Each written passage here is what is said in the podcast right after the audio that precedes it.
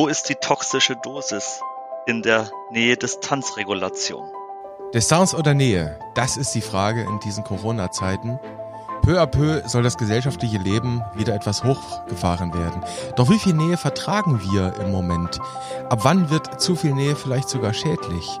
Oder vielleicht auch andersherum gefragt, ab wann wird zu viel Distanz für uns schädlich? Wann wird es zu viel des Social Distancing und welche Folgen kann soziale Isolation für uns haben? Darüber wollen wir heute reden. Damit herzlich willkommen zum Corona-Update an diesem Mittwoch. Es ist der 22. April. Wir, das sind Martin Scherer, Präsident der Deutschen Gesellschaft für Allgemeinmedizin und Familienmedizin, der DEGAM und Direktor des Instituts und Poliklinik für Allgemeinmedizin am UK in Hamburg. Und ich bin Dennis Nösler, stellvertretender Chefredakteur und Nachrichtenchef der Ärztezeitung aus dem Hause Springer Medizin. Guten Morgen in Hamburg, Martin Scherer. Guten Morgen. Heute sind wir wirklich mal ganz top aktuell. Da müssen sich andere Podcaster wirklich schon was einfallen lassen, damit sie da mithalten können. Wir sprechen nämlich heute Morgen über eine Arbeit, die erst um 0.30 Uhr, also kurz nach Mitternacht unserer Zeit veröffentlicht wurde. Sind Sie auch schon ein bisschen aufgeregt?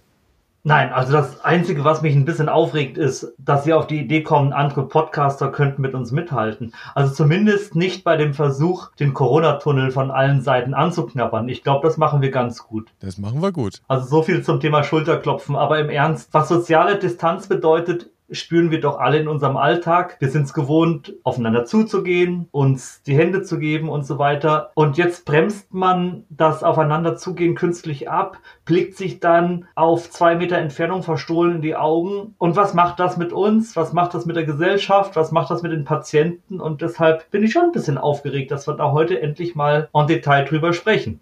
Dann würde ich sagen, wir gehen direkt in Medias Res, Herr Scherer. Und zwar die Arbeit ist von Bu und Kollegen, wenn ich das hier richtig zitiere, den Namen. Und zwar veröffentlicht im Journal Thorax. Das ist eine Arbeit, in der sie der Frage nachgegangen sind, inwieweit sich eben soziale Isolation, aber auch Alleinsein auf das Risiko für Krankenhauseinweisungen wegen Atemwegserkrankungen bei älteren Menschen auswirkt. Habe ich das so richtig wiedergegeben, den Titel?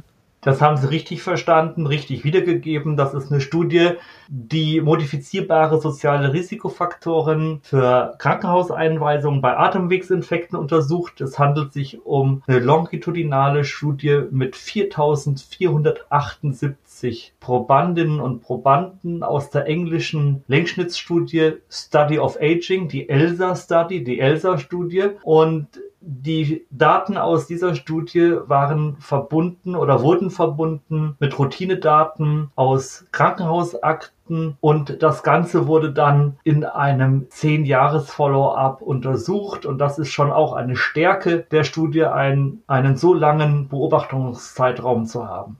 Zuletzt haben wir immer über Limitation gesprochen. Jetzt kommt relativ schnell das Wort Stärke einer Studie ins Spiel. Vielleicht gehen wir direkt tatsächlich mal zu den Ergebnissen. Was haben denn die Wissenschaftler vom University College in London da herausgefunden? Was sind die Ergebnisse, die zentralen? Die Hauptergebnisse sind das Alleinleben und sozialer Rückzug, aber nicht Kontaktmangel oder wenige soziale Kontakte oder Einsamkeit verbunden war mit einem höheren Risiko für atemwegsinfektbedingte Einweisungen. Also nochmal das Alleinleben und der soziale Rückzug, nicht aber wenige Kontakte oder das subjektive Gefühl der Einsamkeit. Wieso kann soziale Isolation zu so einem Zusammenhang führen mit atemwegsinfektbedingten Einweisungen. Was könnten das für Mechanismen sein? Da kann körperliche Inaktivität eine Rolle spielen, die bei Alleinlebenden erhöht ist. Der Nikotinkonsum, da fehlt die soziale Kontrolle, hört auch mal auf zu rauchen. Der soziale Druck, früh genug ärztliche Hilfe in Anspruch zu nehmen, wenn man mit jemandem zusammenlebt. Und außerdem ist Alleineleben noch ein Risikofaktor für eine verschlechterte Gesamtgesundheit, für Behinderung, für eine erhöhte Sturzgefahr. In jedem Falle ist anders anders als man vielleicht annehmen könnte, sozialer Kontakt nicht protektiv gewesen bei diesen Krankenhauseinweisungen. Ganz einfach deshalb, weil bei Atemwegsinfekten sozialer Kontakt eben auch Übertragung und Infektionsrisiko bedeutet. Also so weit, so nachvollziehbar.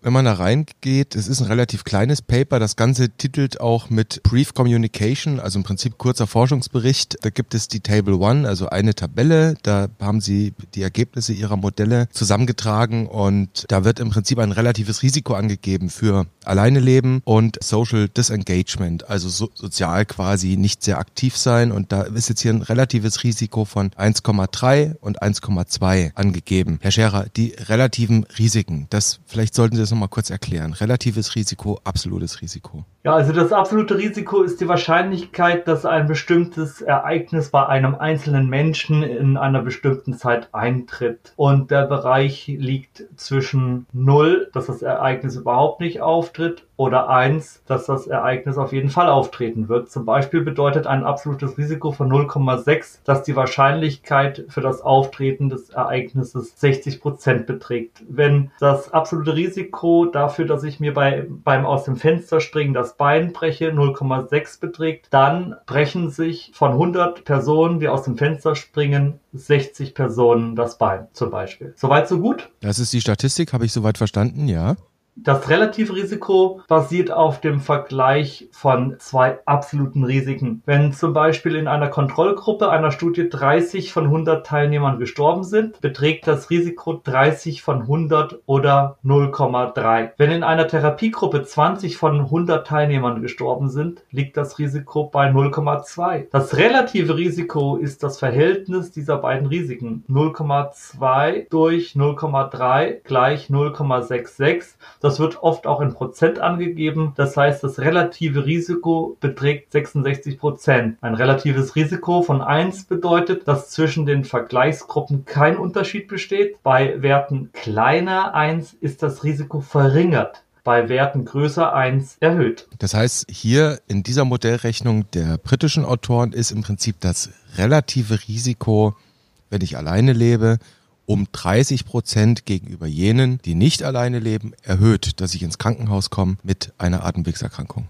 Richtig. Dann haben wir das zumindest mal statistisch ein bisschen klar gemacht, was, was diese Zahlen bedeuten, die da drin stehen. Die Forscher haben, ich versuche es nochmal mit meinen Worten wiederzugeben, also herausgefunden, dass geringer sozialer Kontakt oder Alleinsein kein Risiko für eine Krankenhauseinweisung darstellt.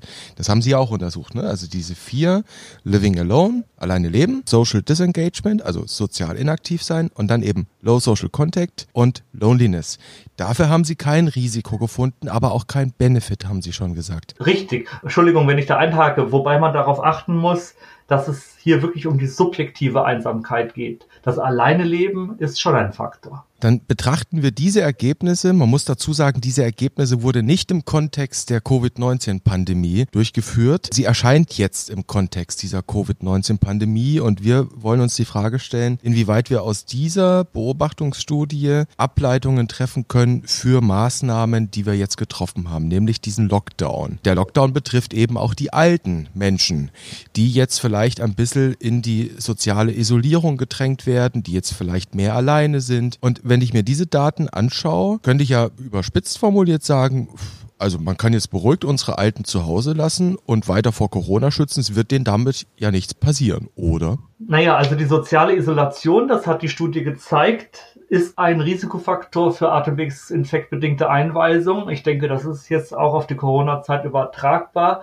Aber es gibt noch einen, eine andere Komponente, die interessant ist. Sie haben ganz richtig gesagt, dass das subjektive Gefühl der Einsamkeit und das subjektive Gefühl der sozialen Unterstützung, dass das in dieser besagten Studie jetzt kein Risikofaktor war. Und das ist interessant, denn es gibt doch sehr viel Literatur, eine Übersichtsarbeit, ein sogenannter narrativer Review, das heißt kein systematischer Review, sondern eine unsystematische Zusammenfassung der Literatur zwischen zwischen 2002 und 2012 hat ziemlich gut untersucht, inwiefern soziale Unterstützung Einfluss auf die Prognose von Herzerkrankungen hat. Wir wissen, dass bei Herzinsuffizienz, aber auch also bei Herzschwäche, aber auch bei anderen Herzerkrankungen, dass die soziale Unterstützung sehr viel mit der Prognose zu tun hat. Das heißt, fehlende soziale Unterstützung geht mit einer schlechteren Prognose bei Herzerkrankungen einher.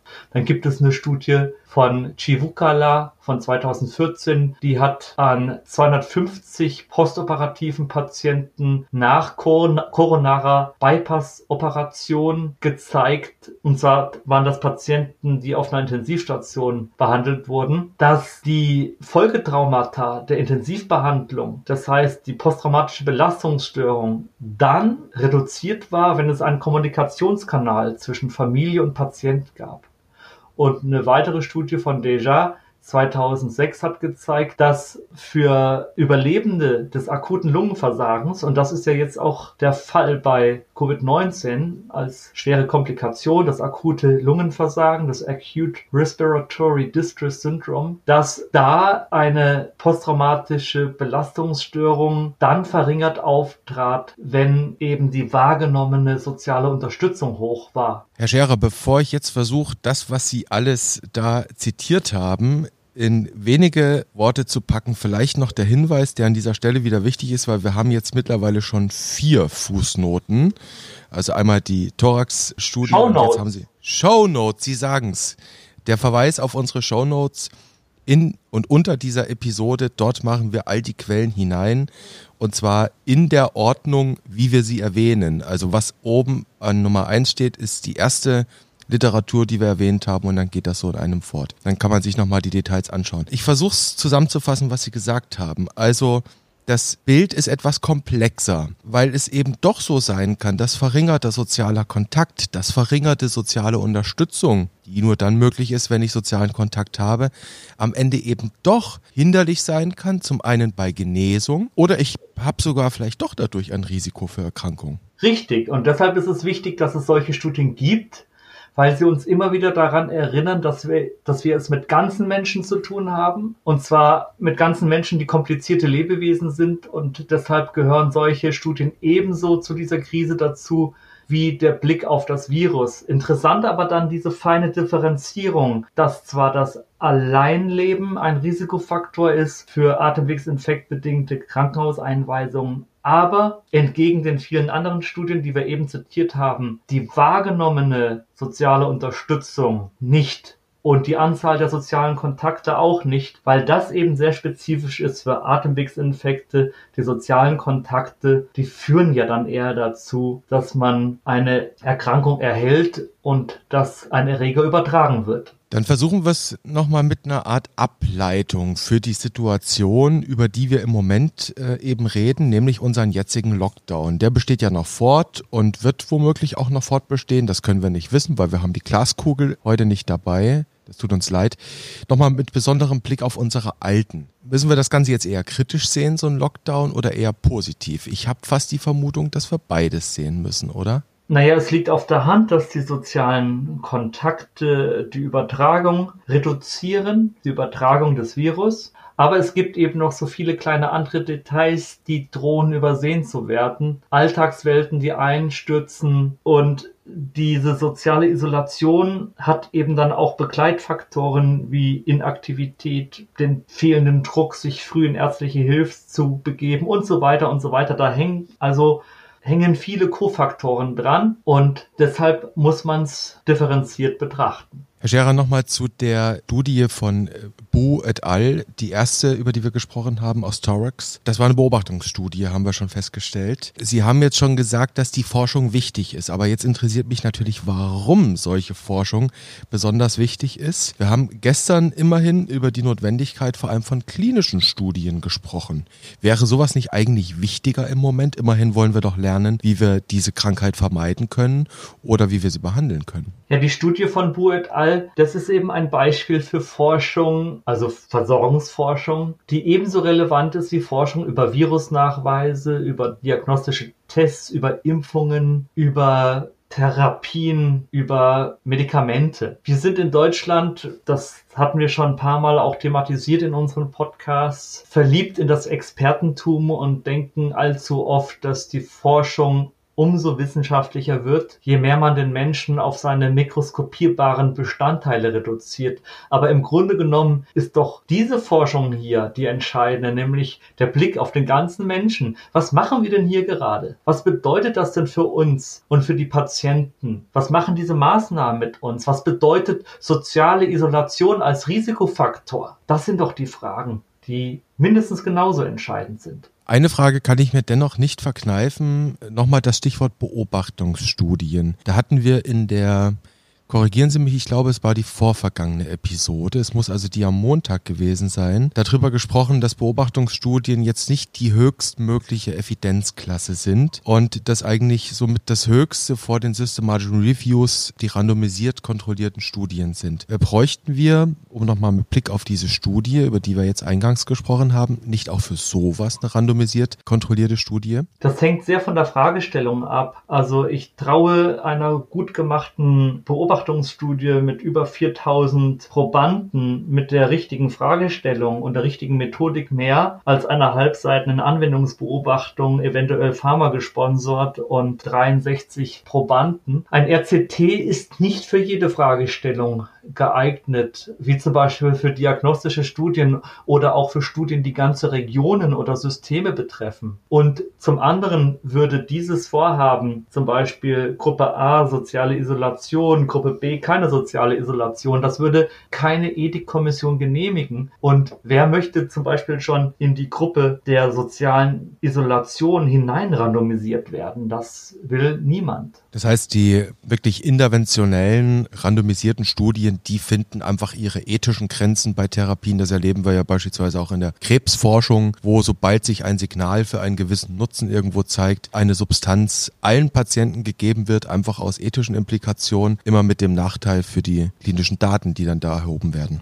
Da gibt es ethische Grenzen und es gibt aber auch Grenzen der Durchführbarkeit. Herr Scherer, jetzt haben wir wieder eine Menge über Studiendesigns, Studientypen auch gesprochen und auch dazugelernt. Das ist vielleicht sogar notwendig, um das ganze Material, mit dem wir hier gerade konfrontiert werden, am Ende auch zu verstehen. Deswegen immer mal wieder diese kleinen Einschübe. Jetzt nähern wir uns dem Ende dieser Episode und an diesem Punkt möchte ich unseren Blick nochmal etwas weitern. Wir haben jetzt eben auch über den Lockdown gesprochen. Jetzt gehen wir mal in, in unsere gesellschaftliche Ebene hinein. Wir haben da draußen gerade eine Diskussion über mögliche Lockerungen des Lockdowns. Wir reden jetzt über Maskenpflicht. Es scheint so, dass wir die bald überall im ÖPNV und in Geschäften haben in Deutschland, um eben zumindest diese Geschäfte wieder aufzumachen. Und jetzt will ich mal mit Ihnen kurz noch über die mögliche Evidenz für so einen Lockdown reden. Und es gibt eine in Fach- und Publikumsmedien jetzt schon sehr oft immer wieder auch zitierte Arbeit von He und anderen aus Guangzhou und äh, Hongkong. Da geht es um die Übertragung von dem SARS-Coronavirus 2 und darin haben sie im Prinzip die Übertragbarkeit des Virus anhand von Infektoren und infizierten Pärchen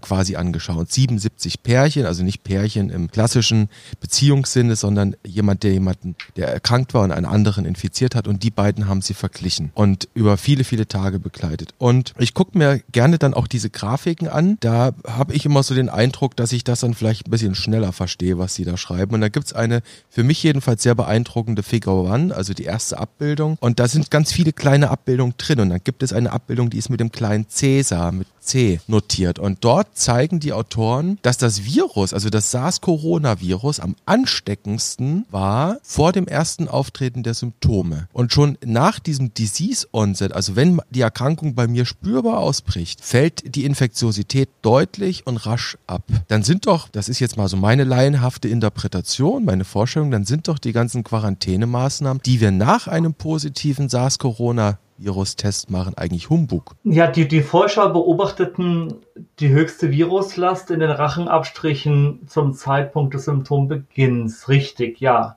Und sie schlossen daraus, dass die Infektiosität am oder vor dem Auftreten der Symptome ihren Höhepunkt erreichte. Und sie haben diese Pärchen Infizierer Infizierte angesprochen. Ein großer Teil der Infizierten innerhalb dieses Zweierpärchens, also 44 Prozent, wurde im präsymptomatischen Stadium infiziert. Das ist aber nicht ganz neu. Und deshalb wurden bei uns und werden auch immer noch die Infektionsketten so konsequent wie möglich zurückverfolgt. Und natürlich sind Quarantänisierungen nach positiver Testung kein Humbug, weil ja der Test auf einen Virusnachweis zurückzuführen ist. Positiver Test bedeutet ja, Virus ist da und wer will schon russisch Roulette spielen? Also kein Humbug, sagt Martin Scherer, ist es, wenn wir uns nach einem positiven Virustest in Quarantäne begeben, weil schlicht und ergreifend das Risiko in der Welt ist. Herr Scherer, wir sind am Ende zumindest dieser Episode an diesem Mittwoch. Sie wissen, was jetzt folgt, nämlich meine Frage, ob ich Sie wieder zu einem Cliffhanger hinreisen dürfte. Ja, das Risiko ist in der Welt, Covid-19 ist in der Welt, wir dürfen nicht in die Welt reisen, aber die Gedanken sind frei. Die Gedanken sind frei, auch in diesem Podcast, Herr Scherer. Ich wünsche Ihnen einen schönen Mittwoch. Es war schön mit Ihnen zu reden. Würde mich freuen, wenn wir uns wiederhören an gleicher Stelle und auf gleicher Welle. Vielen Dank. Bis dann. Tschüss.